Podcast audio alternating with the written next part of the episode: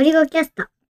こんにちは、ゴリゴキャストです。今日は、春菜がようやく車に貼ってある NFC タグを試してみたみたいなので、感想を聞いてみたいと思います。ようやくというか、車に今2つ NFC タグが貼ってあって、1つのタグは今から帰るよってこうメッセージを送るっていうのでもう登録してあって、そっちは何回か使ったことがあるんだけど、もう一つの NFC タグはまだ何も登録をしてない状態で何を当てようか迷ってて、で、この間のポッドキャストでポケットキャストっていう、ポッドキャストを再生するアプリも NFC タグを使って、ポケットキャストで再生っていうのができたよっていうのを聞いて、あ、それができるなら自分もその NFC タグにかざすと iPhone でポケットキャストの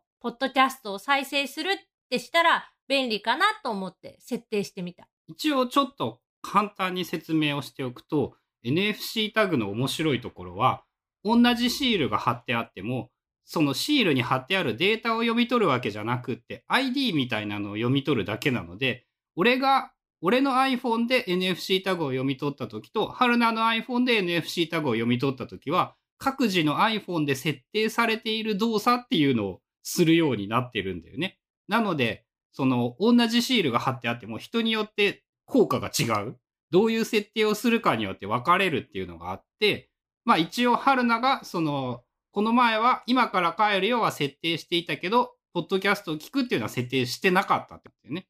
の一番最初に車に貼ってやろうぜって二人で話してた時に、ショートカットアプリからポケットキャストを登録できないみたいな感じでなってて、Apple 標準のポッドキャストアプリだったらできるわ、みたいな感じで、まあでもその標準のポッドキャストアプリだったらあんまり聞かないかなって思って、春菜は登録してなかった。で、えーついにポケットキャストで使ってみてどうでしたか？めっちゃ便利だった。でしょうでしょうあれはすごいでしょうやっぱカープレイでさ、ポチポチ画面操作とかさ、その、物理操作1個でこれができるはすごいいいよね。で、普段その、ポッドキャストを聞くタイミングっていうのが、朝、子供を幼稚園に送っていった帰り道。行きは子供が乗ってるから、子供の好きな音楽を YouTube ミュージックで再生する。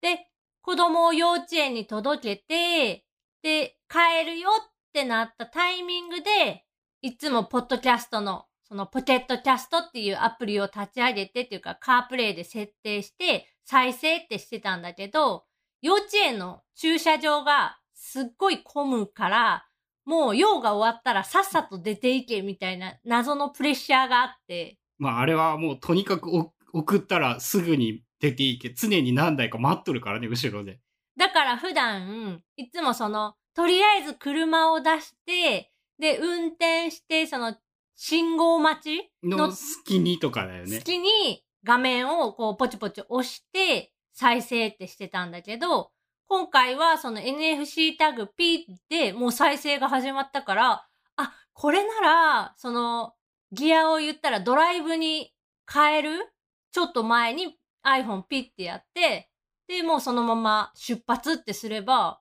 あ、めっちゃ便利。ちなみにね、そのポッドキャスト用のシールっていうのはね、車のシフトノブの先っちょに貼ってあって、最初にね、春菜に見せた時はね、え、そこに貼るのそれ嫌なんだけど、みたいなニュアンスが含まれた言い方をされたんだけど、あの場所だいぶいいと思うんですけど、まあ iPhone を車と接続するライトニングのケーブルが出てるのが基本真ん中のところで、で、その真ん中にシフトのあれも入ってるから、まあ場所的には理にかなってるよね。で、やっぱね、その、相性がいい組み合わせを見つけられたら、NFC タグの便利さは半端ねえなっていうふうに思った。この前ね、知り合いの人に教えてもらって、その人はゴルフを始めて、ゴルフと NFC タグを合体させたらしいんだよね。で、あ、すごいなと思ったのが、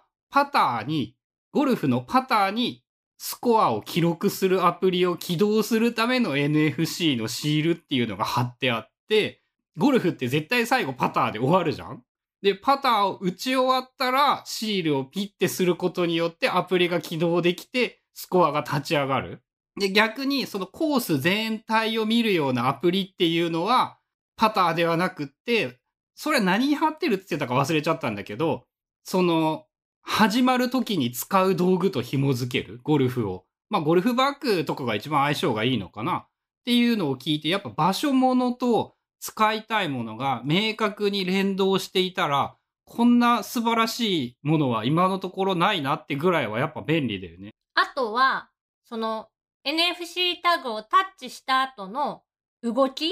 ていうところで、振動させる iPhone を振動させるっていうのも結構大事だなって思って。あれないと絶対わからん。まあ、あの iPhone が悪いのかタグが悪いのか、その、うまくいかないこと、まあまああるからね、実際。で、その動きを一番最初に登録しておけば、iPhone がブブってなったら、ちゃんと動いたってわかる。あれはすごい便利だなって思った。あれはね、確かハマった時にウェブで探していて、そういう風に書いてくれているブログがあって、なんかね、そのブログともう一個ぐらいしか、そういう NFC の使い道についてちゃんと書いてくれてるものって見つけられなくって。やっぱ前にブログに書いた時もなんかすごいバズっていたけどさ、やっぱみんな知らないことではあるんだなっていうのはやっぱ思って、問題はやっぱあれだよね。どういう用途が他の人にとって素晴らしいのか。ゴリゴキャストを聞いてくれている人は、ポッドキャストを聞いてくれている人なので、ポッドキャストと連動させるというものを何らかの場所とれ、あの、つなげれば、もう確実に便利になることは言えるんだけど、それもまたライフスタイルによってどこがいいか変わるからね。お風呂で聞く人とかだったらお風呂に置いといたらいいのかななんか、とかスピーカーとつなげておくとか、スピーカーにシール貼っとくとかそういうのがいいのかな通勤中の場合、玄関とか、まあいろいろあって難しくてわかんないんだけど、これはなんかいい方法あったらやはり教えてほしいですね。こういうのが便利だよっていうのがあれば。多分、こういうのが便利っていうのはもう本当その人その人それぞれのケースだとは思うけど、まあそれによって応用ができそうとか、あ、その組み合わせは良さそうみたいな発見もあったりするから、ぜひ、こう使ってる人とか、こういうことに使ってみたいな、みたいなのあれば、シャープゴリゴキャストつけて、つぶやいてもらったら嬉しいかな。多分コツは、ただアプリを立ち上げるという行為だけでも役に立つ場面は結構ある。その、このアプリをわざわざ探すっていうのと場所と紐づいて、道具と紐づいてピッてやるってだけで便利になることは結構あると思っていて、まあ、俺も思いついていないんですが、